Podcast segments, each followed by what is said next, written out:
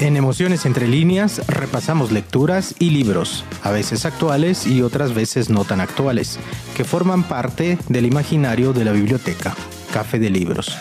Los diferentes personajes, escritores o sus escenarios cobran vida y se establecen extrañas relaciones, tendiendo puentes entre ellos sin importar el libro en el que aparecen o el escritor que le dio vida.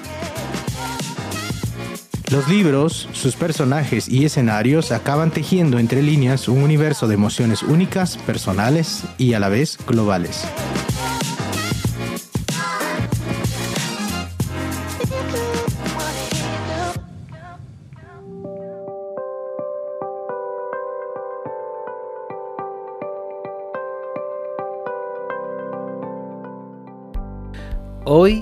En Emociones entre líneas, Mayday, lecturas de altos vuelos. El primer vuelo de la historia registrado tuvo lugar en el año 875 de la era común por el bereber Abbas ibn Firbas, que saltó desde una cima elevada en la ciudad española de Córdoba. Tuvo que pasar mucho tiempo para que estudiosos e inventores, entre ellos Leonardo da Vinci, Bartolomeo de Guzmán, los hermanos Montgolfier, Louis Blériot y Jean-Pierre Blanchard abordaran los múltiples problemas que planteaba el volar.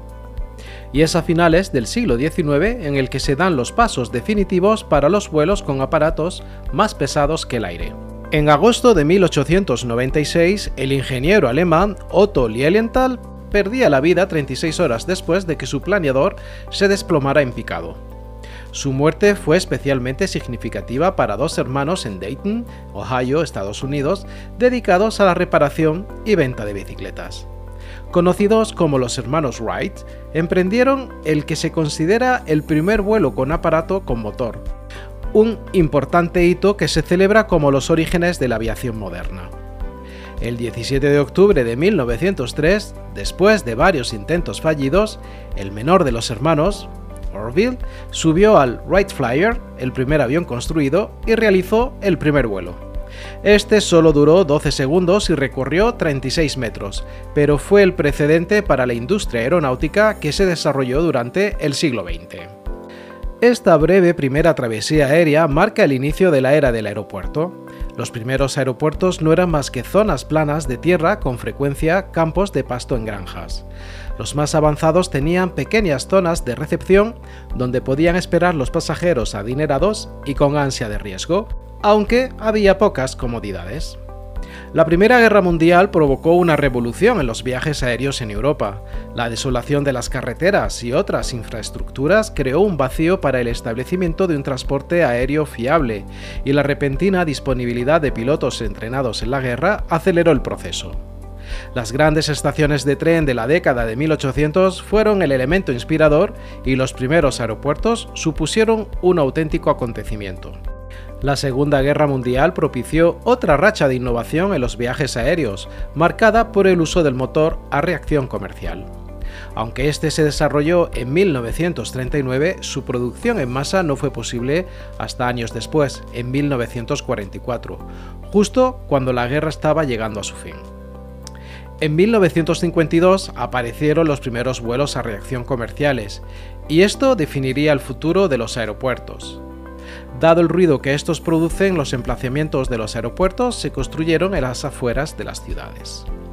De hecho, el Aeropuerto Internacional de Dulles, construido en 1962, a 42 kilómetros del centro de Washington, D.C., marcó el inicio de una tendencia mundial en la industria aeroportuaria, la conversión de los aeropuertos en centros comerciales, expandiendo la moda del duty free que había comenzado en los años 40 y la inclusión de amenidades y servicios como restaurantes gourmet, tiendas de lujo, salas de relajación, bibliotecas, jardines botánicos e inclusive campos de golf, así como con espectaculares diseños arquitectónicos. Y si bien es cierto que la gran mayoría de relatos de viaje son un relato de transformación, el contar cómo te ha cambiado un viaje, las cosas nuevas que has descubierto, en definitiva, cómo te ha hecho evolucionar como persona, en este podcast será todo lo contrario. Por todo ello, en el pod del día de hoy, Mayday Lecturas de Altos Vuelos, nos sumergiremos en narrativas con las que viviremos un asesinato en pleno vuelo, caeremos al mar a la altura del Triángulo de las Bermudas, seremos testigos de cómo un vuelo rutinario, lleno de pasajeros impacientes por pasar las navidades en casa, se convierte en una pesadilla, volaremos en círculos junto a 40 jets escasos de combustible y cargados de pasajeros esperando permiso para aterrizar a causa de una tormenta de nieve y sufriremos la agonía de un pasajero que se ve obligado a estrellar el avión en el que viaja para salvar a su hija secuestrada. Ponga su asiento en posición vertical, mantenga su mesa plegada, asegure su equipaje de mano, desenchufe y ponga sus dispositivos en modo avión. Abrochen su cinturón, pues inicia el despegue de este camino libresco por algunos escenarios narrativos inspirados en el turbulento mundo literario de aviones y aeropuertos, que son los protagonistas o desempeñan un papel preponderante en las historias narradas como siempre desde las lecturas que forman parte del imaginario de la biblioteca. Café de Libros.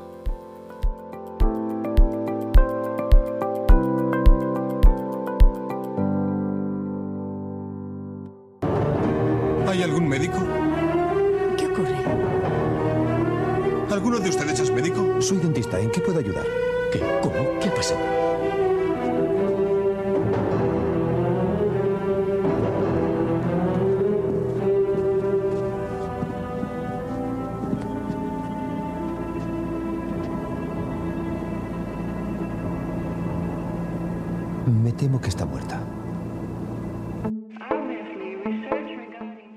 1992, Steven Whittaker dirigió una adaptación televisiva protagonizada por David Sachet, Philip Jackson y Sarah Woodward, entre otros, de la novela con la que iniciamos este paseo literario. Nos referimos a la obra Muerte en las nubes de la escritora británica Agatha Christie. El detective belga Hercule Poirot se enfrenta a un asesinato de altura. Poirot es un pasajero que vuela en el Prometheus desde París hasta Croydon. Desde el asiento número 9 él está idealmente ubicado para observar a los demás pasajeros del avión. A su derecha se sienta una mujer joven claramente enamorada del hombre de enfrente. Más adelante, en la butaca número 13 se encuentra una condesa con una pasión por la cocaína mal disimulada. Al otro lado del pasillo, en el asiento 8, una abeja agresiva molesta a un escritor de novelas de detectives. Sin embargo, Poirot no se da cuenta de que detrás suyo, en la segunda butaca, se halla el cuerpo sin vida de Madame Giselle. En un principio se cree que la causa de su muerte es la picadura de esa abeja. Pero Poirot descubre la causa real, un pequeño dardo envenenado aparentemente disparado desde una cerbatana. Giselle ha sido asesinada.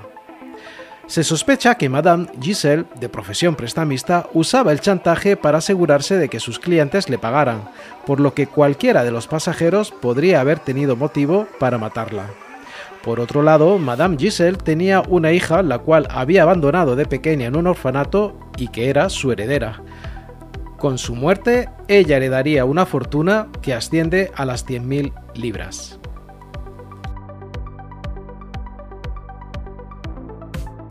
Agatha Mary Clarissa Miller nació en 1890 y falleció en 1976. Más conocida por el seudónimo de Agatha Christie, fue una escritora y dramaturga británica especializada en el género policial, por cuyo trabajo tuvo reconocimiento a nivel internacional. A lo largo de su carrera publicó 66 novelas policiales, 6 novelas rosas y 14 historias cortas bajo el seudónimo de Mary Westmacott además de incursionar como autora teatral en obras como La ratonera o Testigo de cargo.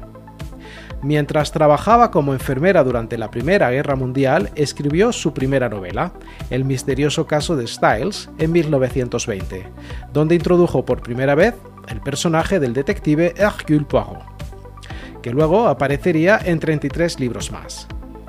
Alcanzó la fama con el asesinato de Roger Ackroyd en 1926 y creó a la ingeniosa Miss Marple en Muerte en la Vicaría, publicado por primera vez en 1930. Asesinato en el Orient Express, Diez Negritos, se anuncia un asesinato, La Ratonera, Muerte en la Vicaría y El Misterio del Tren Azul son algunos de los muchos títulos que forman parte de la producción literaria de esta escritora.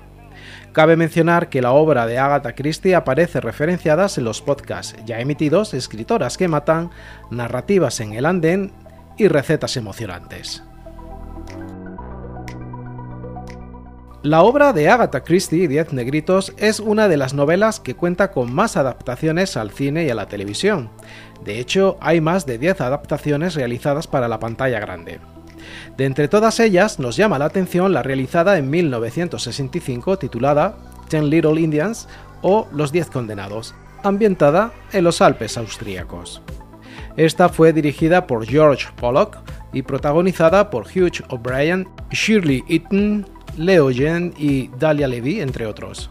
Y la voz del señor N. Owen, el misterioso personaje que invita a 10 personas con diferentes señuelos, es la estrella del cine de terror, Christopher Lee. Y este mismo actor lo encontramos también en la adaptación al cine realizada en 1977 de nuestra siguiente lectura.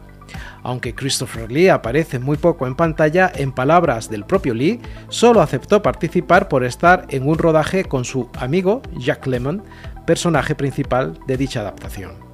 Avanzamos pues en nuestro caminar narrativo de vuelos accidentados a una novela en la que un grupo de celebridades, invitadas por un excéntrico millonario, comparten el vuelo de inauguración de un superlujoso avión para gente VIP y unas valiosas obras de arte sin tener sospechas del plan criminal existente para apropiarse de dichas obras.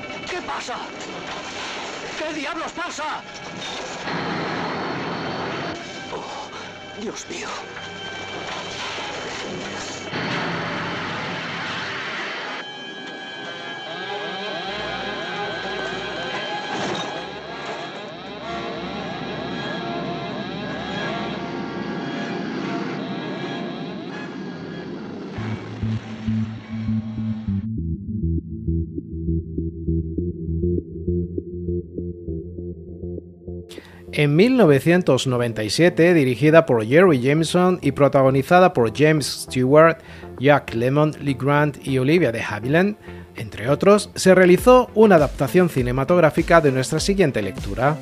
Nos referimos al clásico del género de catástrofes, Aeropuerto 77, de los escritores David Spector y Michael Sheff.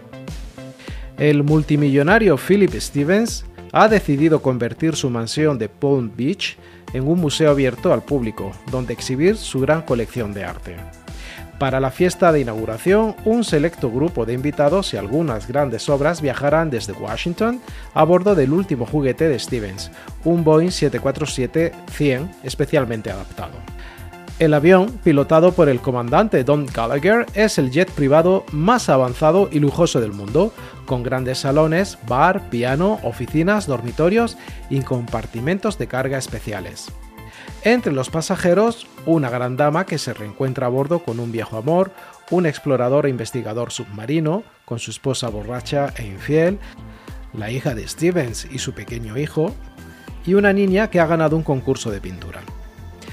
Pero unos criminales han trazado un plan para robar las obras de arte que viajan en el avión y se han infiltrado a bordo. Cuando el 747 está en vuelo sobre el océano, liberan un gas somnífero y el copiloto, obviamente implicado en el golpe, toma los mandos bajando la altura del vuelo al mínimo hasta desaparecer del radar. En la torre de control se dan cuenta de que el vuelo 23 desaparece misteriosamente de la pantalla, ya que el avión pasa por el Triángulo de las Bermudas. El avión pasa por un banco de niebla muy espesa que al volar tan bajo para pasar inadvertido, una de las alas choca con una torreta de una plataforma petrolera, provocando un incendio en la turbina del ala y haciendo que el avión caiga al mar, sumergiéndose en las profundidades del océano, quedando varado sobre una pequeña montaña submarina. El capitán del avión debe idear un plan para que el avión no se inunde por la presión del agua, arriesgando la vida de los pasajeros. El comandante decide enviar una radio baliza a la superficie, para lo que decide salir el mismo del avión a través de la sala de equipajes. Esto permitiría que los guardacostas de la Marina logren encontrar la posición exacta del avión bajo el mar. El reto ahora es salvar a los pasajeros que, con vida, siguen bajo miles de metros bajo el mar. Escritor y guionista americano Michael Sheff trabajó tanto para la televisión en series como Heart Heart y Hotel, y para el cine junto a David Spector con películas como Aeropuerto 77 o La sombra de la duda. El avión escenario de esta novela, Aeropuerto 77, es un Boeing 747-100 especialmente adaptado. Este modelo de aeronave es un avión comercial transcontinental de fuselaje ancho fabricado por la empresa norteamericana Boeing. Es conocido por su gran tamaño y por su apodo tan característico Jumbo del inglés enorme o colosal, y fue el mayor avión de pasajeros del mundo durante 36 años, hasta el primer vuelo del Airbus A380 en 2005 de fabricación europea. El modelo 100 del 747 dejó de fabricarse con la llegada de uno más moderno, el Boeing 747-400, en 1985. La nueva variante tendría una cabina con un novedoso tablero de vidrio que permitía que la tripulación de la cabina fuera de dos personas en vez de tres, además de otras nuevas tecnologías aeronáuticas. Pues bien, este nuevo modelo de Boeing es el indicio con el que avanzamos en nuestro itinerario de vuelo, pues es el escenario avionesco en el que se desarrolla nuestra siguiente lectura, el vuelo 66 de la aerolínea Quantum y un pasajero que fallece aparentemente de un ataque al corazón.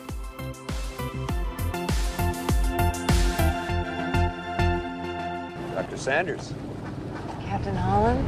London Center, Quantum 66 Heavy. We have a medical emergency. Is anybody here, Doctor? Protecting against what? Us. Ladies and gentlemen, this is Captain Holland. En 1996, el director Eric Lenville dirigió una serie para televisión protagonizada por Richard Dean Anderson, Dave Zuniga y Richard Lawson, entre otros, de la novela con la que llegamos al Ecuador de nuestro paseo literario. Nos referimos a El reloj de Pandora del escritor estadounidense John Nance. En una carretera nevada en un bosque alemán, Ernest Helms ve a un hombre que intenta entrar en su coche. Después de una pelea, Helms escapa con un solo corte en la mano.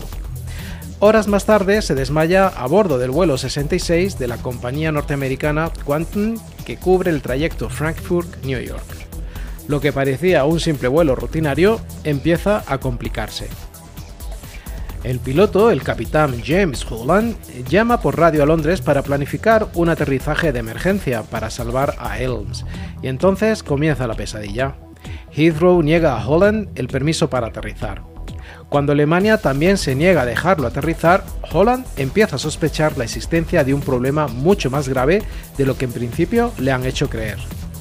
Mientras tanto, el pánico llega hasta la Casa Blanca e incluso la CIA toma cartas en el asunto. Muchos y varios intereses están en juego, pero lo único que realmente preocupa a la tripulación del vuelo 66 es saber dónde y cuándo podrán aterrizar. El capitán se enfrenta a una situación límite. De un lado, la vida de todo el pasaje está en sus manos. De otro, si aterriza puede provocar una epidemia a escala planetaria de consecuencias catastróficas. El temor de que hagan desaparecer el avión en un accidente fortuito empieza a tomar forma.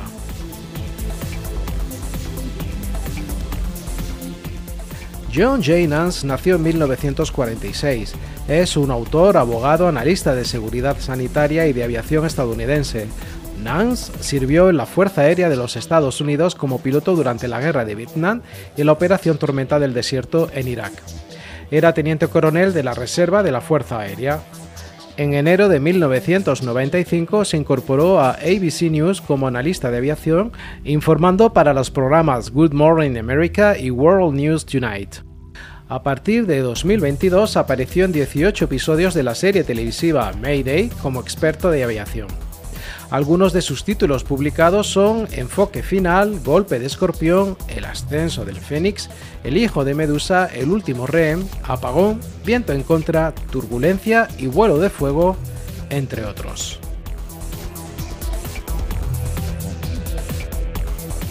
Cuando un avión está sufriendo una emergencia grave, es frecuente que el piloto active la radio y comunique Mayday tres veces, mientras intenta salvar la situación. El origen de esta palabra, adoptada internacionalmente como señal de socorro en aviación y en otros contextos de emergencia, se remonta a las primeras décadas de la comunicación aérea. Este término proviene del francés, concretamente de la frase m'aider, que significa ayúdeme, una versión simplificada de venez vengan a ayudarme. Fueron los militares estadounidenses quienes adaptaron de manera formal Mayday como señal de socorro, concretamente en 1927. Este particular grito surgió justo después de la Primera Guerra Mundial a raíz del auge que tuvo el tráfico aéreo en la Europa continental, sobre todo entre Gran Bretaña y Francia. Y con esta señal de ayuda llegamos al ecuador de nuestro caminar libresco de emergencias aéreas, pues nuestra siguiente lectura es la novela de uno de los referentes de las narrativas catastróficas aéreas, en ella, un gran aeropuerto metropolitano inspirado en el Aeropuerto Internacional O'Hare de Chicago, en Estados Unidos, verá complicarse sobremanera sus operaciones durante una severa tormenta invernal.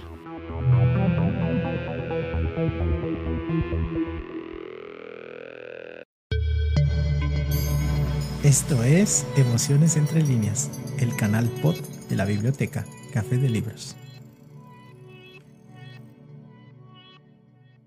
Continental Airlines announces the departure of Flight 3 for Los Angeles and Honolulu at Gate 28. I'd like to find out if my husband's on that flight. His name's Dio Guerrero. May have an explosive device in a attache-type briefcase. But how do we know the man is not just an ordinary eccentric? He'll blow out a hunk of the fuselage right here. He'll get sucked out, won't he? So will anybody sitting next to him. There's no mistake. He's in 23A. What amount policy were you considering, Mr. Guerrero? Uh, 150,000.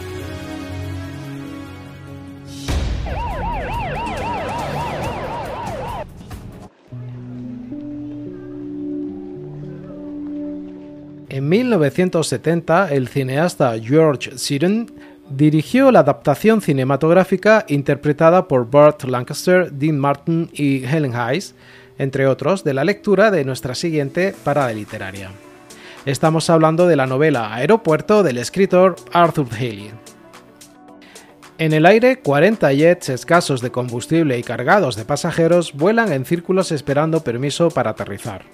En tierra, varios millares de pasajeros impacientes y un equipo de técnicos y controladores aéreos desbordados de trabajo.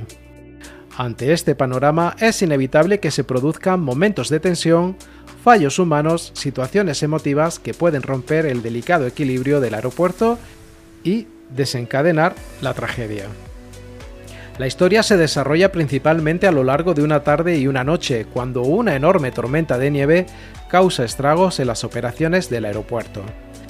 La historia se centra en los esfuerzos del gerente Mel Bakersfield para mantener abierto el aeropuerto durante la tormenta.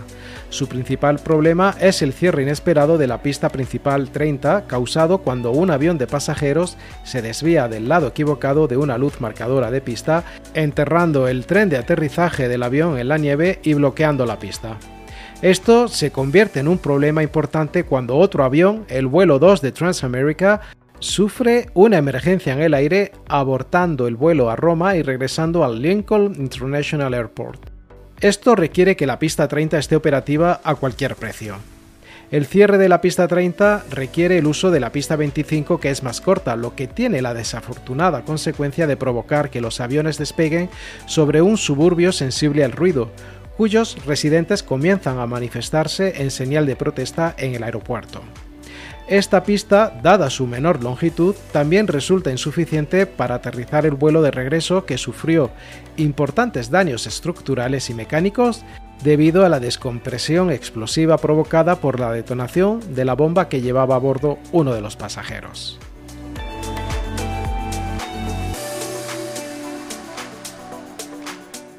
Arthur Healy nació en 1920 y falleció en 2004 fue un escritor británico-canadiense autor de superventas. Healy sirvió en la Royal Air Force desde el comienzo de la Segunda Guerra Mundial en 1939 hasta 1947, año en que se trasladó a Canadá. Allí realizó una serie de trabajos al tiempo que dedicaba parte de su jornada a escribir, hasta que pudo convertirse exclusivamente a la literatura en 1956 después del éxito del drama Vuelo hacia el peligro escrito para la cadena de televisión CBS. Healy escribió 170 novelas de las que se editaron más de 200 millones de ejemplares en total.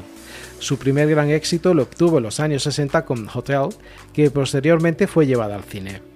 Algunos de sus títulos publicados son Diagnóstico Final, Altas Esferas, Ruedas, Traficantes de Dinero, Medicina Peligrosa, Detective y El Apagón, entre otras.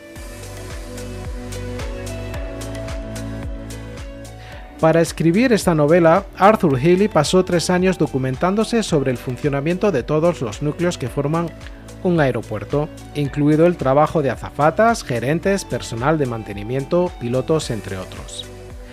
Esta novela plantea una radiografía completa en la que describe la vida intensa y compleja de un aeropuerto moderno, lleno de desconocidos e intrincados detalles, vitales para su actividad.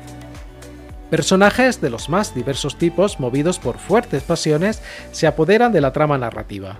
Un control de radar obsesionado por un desastre anterior, un piloto encarnizado enemigo del seguro de vida, una atractiva encargada de relaciones públicas que descubre una insospechada intriga, un jefe de pilotos conquistador de mujeres, arrogante y despreciativo, una viejita dedicada a la difícil profesión de polizón, un abogado inescrupuloso, una bella y temperamental azafata y finalmente un psicópata que vuela a Roma con una bomba de fabricación casera.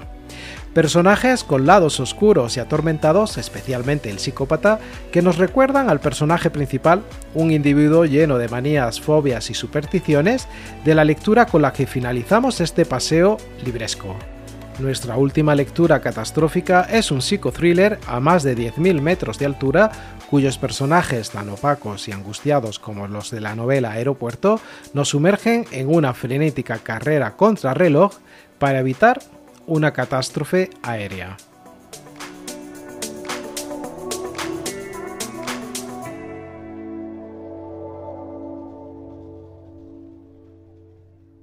Also das letzte äh, Buch, der Augenjäger, da treten Figuren auf, die man schon aus dem Augensammler kennt. Man muss aber den Augensammler nicht gelesen haben, um den Augenjäger zu verstehen. Das ist eine abgeschlossene, in sich abgeschlossene äh, Geschichte. Das war mir auch wichtig. Aber ich habe schon beim Schreiben des Augensammlers gemerkt, dass die Figur der Alina Grigoriev, das ist eine blinde ähm, Physiotherapeutin, dass sie mir ans Herz gewachsen ist. Ich habe beim Schreiben des Augensammlers so viel Hilfe von Blinden und Sehbehinderten bekommen, die mich in ihre Welt quasi eingeführt haben, die mir gezeigt haben, was sie für Herausforderungen meistern müssen. Ich habe so viel gelernt, dass ich wusste, das kriege ich alles gar nicht in einer Figur in einem Buch unter. Und da war mir schnell klar, die willst du weiterleben lassen. Así se expresa el autor de nuestra última lectura en una entrevista realizada para el medio alemán RP Online en 2011. Finalizamos nuestro transitar literario de altos vuelos con la novela Asiento 7A de Sebastian Fitzek. Matt Kruger, un psiquiatra reconocido, tiene pánico a volar. Por eso, cuando se sube al Legend Air que cubre la ruta Buenos Aires-Berlín, lo hace con una batería de manías y supersticiones y además con varios billetes para diversos asientos en función de las posibilidades de supervivencia que hay en según qué filas y en según qué momento del vuelo. Incluso ha reservado el asiento 7A, el más peligroso de todos según una prueba de aviación para que nadie se siente en él y no corra el peligro de morir. Pero todo su cuidadoso plan se tuerce cuando recibe una llamada fatal y comprende que su peor pesadilla acaba de comenzar. Alguien en Berlín ha secuestrado a su hija que está a punto de dar a luz y le pone solo una condición para dejarla con vida. Estrellar el avión. Matt tendrá que enfrentarse a una carrera contra reloj para salvar la vida de aquellos que más ama y también la de los 600 pasajeros del Legend Air y por supuesto evitar el mayor de sus temores, morir en un accidente de avión. El autor construye la narrativa de Asiento 7A desde las diversas perspectivas de los personajes. Matt, el principal protagonista y mayor narrador de la historia, desde su visión estamos con él en el avión, en su pánico inicial a viajar y luego en sus intentos por investigar quién es la persona o personas que han secuestrado a su hija, mientras sigue las instrucciones y comienza a mover los hilos con su antigua paciente. También tenemos la perspectiva de Nell, la hija de Mats, la chica que ha sido secuestrada y que nos mostrará desde su visión el secuestro, su desesperación y todo lo que ocurre en tierra durante su cautiverio.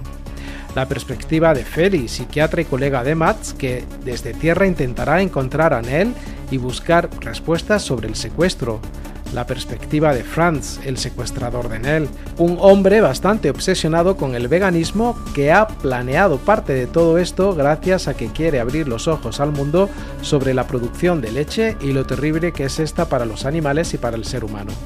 También nos encontramos con Livio, un ladrón que terminará ayudando a Feli en su búsqueda de Nell, y con Kaya Clausen, la expaciente del Dr. Matt, con la que muchos de los acontecimientos más peligrosos comenzarán a desencadenarse. Otros personajes como el Dr. Roth y la del comisario Hirsch ofrecen algunos detalles importantes de esta intriga. Sebastian Fitzek nació en 1971. Es un escritor y periodista alemán dedicado a la novela de intriga y suspense y autor de un gran éxito internacional. Estudió Derecho y recibió su doctorado en Derecho de Autor. Su primera novela, el thriller psicológico Terapia, alcanzó enseguida el número uno en ventas de libros y fue nominada al premio Friedrich Glauser en la categoría de Mejor Novela Debutante, siendo aclamada por la crítica y los lectores por igual. Sus dos novelas posteriores, Amoxpi y Das Kind, lo consagraron como el maestro alemán del thriller psicológico. Sebastian Fitzek es también uno de los pocos autores alemanes cuyas obras, traducidas a más de 20 idiomas, se han publicado en Estados Unidos e Inglaterra, países de la novela de suspense por excelencia.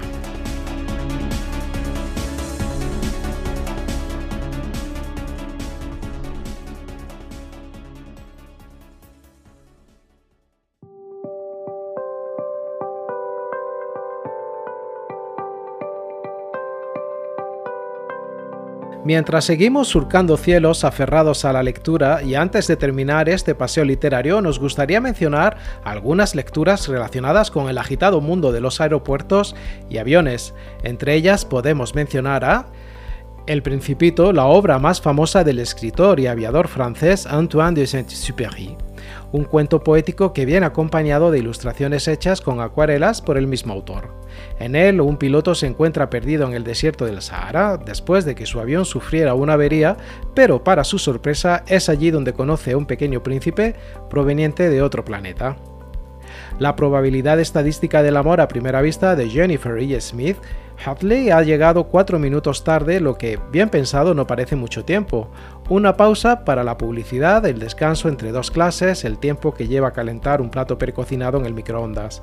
Cuatro minutos no son nada. Cierra los ojos solo un instante y cuando los vuelve a abrir, el avión ha desaparecido.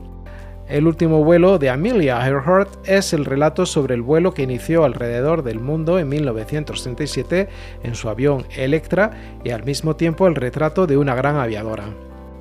La Vuelta a Europa en avión, un pequeño burgués de la Rusia roja de Manuel Chávez Nogales, este autor fue pionero en utilizar los adelantos técnicos de la época como el avión para ofrecer a sus lectores testimonios de primera mano sobre la situación política y social de algunos de los principales países europeos. Aviones de Manolo Díaz, los hermanos Bulmaro, Wenceslao y Wilfredo reciben a través de pequeños aviones de papel una serie de retos que deberán superar para poder despertar de un aparente letargo, del cual desconocen si sobreviven o sueñan, pero con la advertencia de que solo dos de ellos podrán continuar en el mundo real. Pesadilla 20.000 pies y otros relatos insólitos y terroríficos de Richard Matheson, un cuento de terror psicológico sobre un viajero obsesionado con un goblin que pretende hacer estrellar el avión en el que vuela. A pesar de los aviones de Diego Ojeda, un poemario de trayectos largos escritos de avión en avión. Skyban, aviones, pilotos y archivos secretos de Miriam Lewin, una investigación única sobre los pilotos y los aviones que arrojaron desaparecidos al Río de la Plata por una de las supervivientes de los centros clandestinos y la Escuela de Mecánica de la Armada Argentina. Por los aires de Stephen King, 17 narraciones breves que nos recuerdan todo lo que puede salir mal cuando uno está suspendido a 9.000 metros de altura, atravesando a toda velocidad el espacio y encerrado en un tubo metálico junto a cientos de extraños.